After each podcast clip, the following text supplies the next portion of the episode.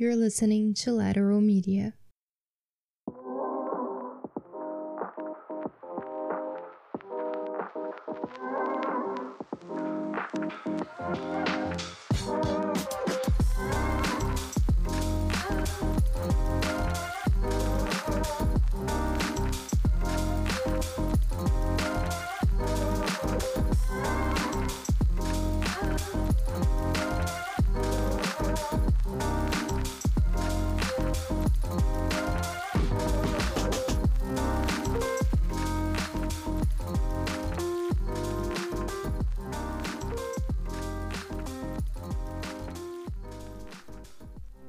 Hello, welcome back to season 2 of Inglês para Mulheres. My name is Monica, and today we begin our B1 reading practice.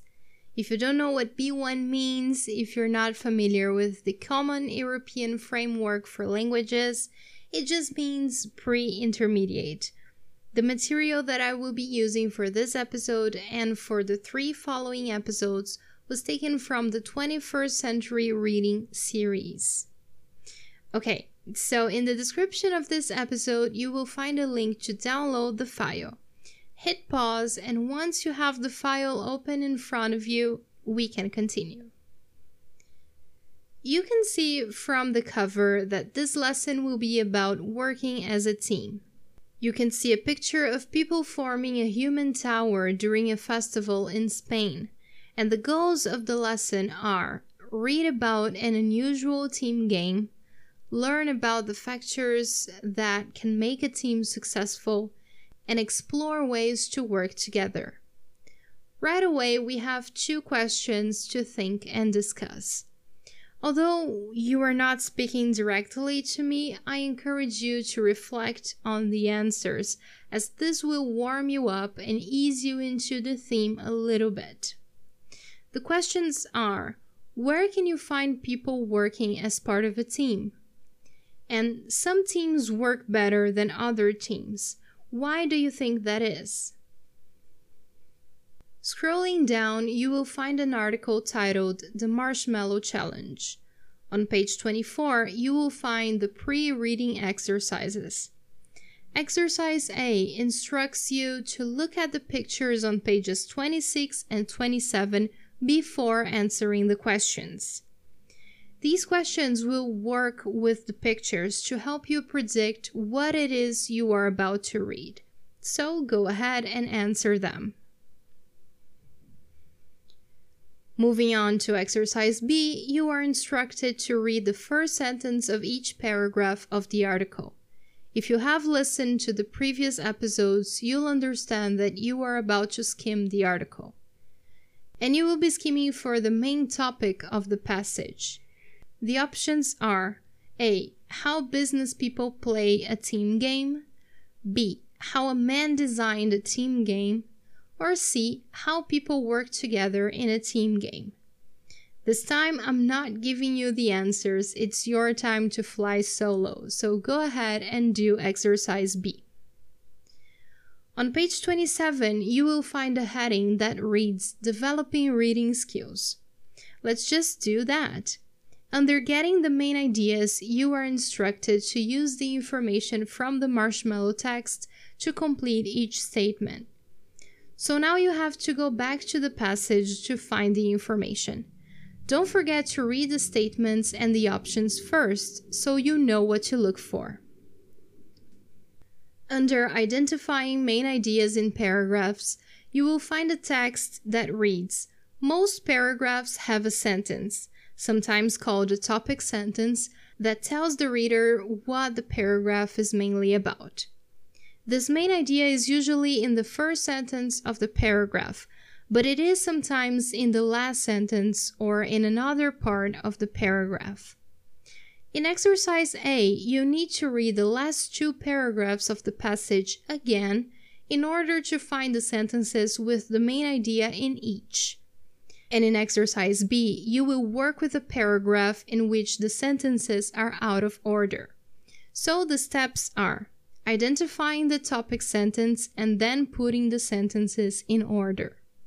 By now, after season 1 and the previous episodes in this season, you should be familiar with the idea of a topic sentence and a paragraph structure. I'm sure you have noticed that we are moving from skimming to scanning, from general to detail. So let's identify supporting details now. The next thing you have on the page is a mind map of the Marshmallow Challenge, and you have to complete the map using the words and phrases that are given. You are also instructed to refer to paragraphs 3 and 4 of the passage. Moving on to vocabulary, exercise A tells you to use the bold words from the passage to complete each definition. Try to do that by using the context in which the words appear in the passage. Exercise B tells you to choose the best option for each statement or question, and once again, we are working with definitions. There's an extra exercise about getting meaning from context that is very useful. A writer may explain certain words or phrases in a text using a definition or a synonym, a word or phrase with a similar meaning. These often follow words such as that is or in other words, or are set apart with parentheses, dashes, or commas. Definitions may also be provided below the text as footnotes. Again, you will have to refer to the passage to answer the questions. Don't skip the critical thinking questions at the end of Lesson A. You can practice your writing by answering them. Lesson B is centered around a TED Talk. In the description of this episode, you will find a link to the video. I'm not going to guide you through the exercises, but I encourage you to follow their instructions, watch the video, and answer the questions because they are also organized in a skimming to scanning manner. And if anything, this will help you get used to the notion of how we interpret what we read, listen, and watch, and how we can better organize all that information in our minds. On the last page, you will find a project that is meant to be completed by a small team. If you have friends or colleagues studying with you, why not do it with them? This is it for this episode. Remember, you can always get in touch if you feel stuck during an exercise. But before you do, I encourage you to take a look at all the other resources that I offer, like the YouTube channel. You can reach me at hi at monicasanoli.com.br and you can also check out my website monicasanoli.com.br. The next episode will be the practice for B1, B2. I'll see you then. Bye bye.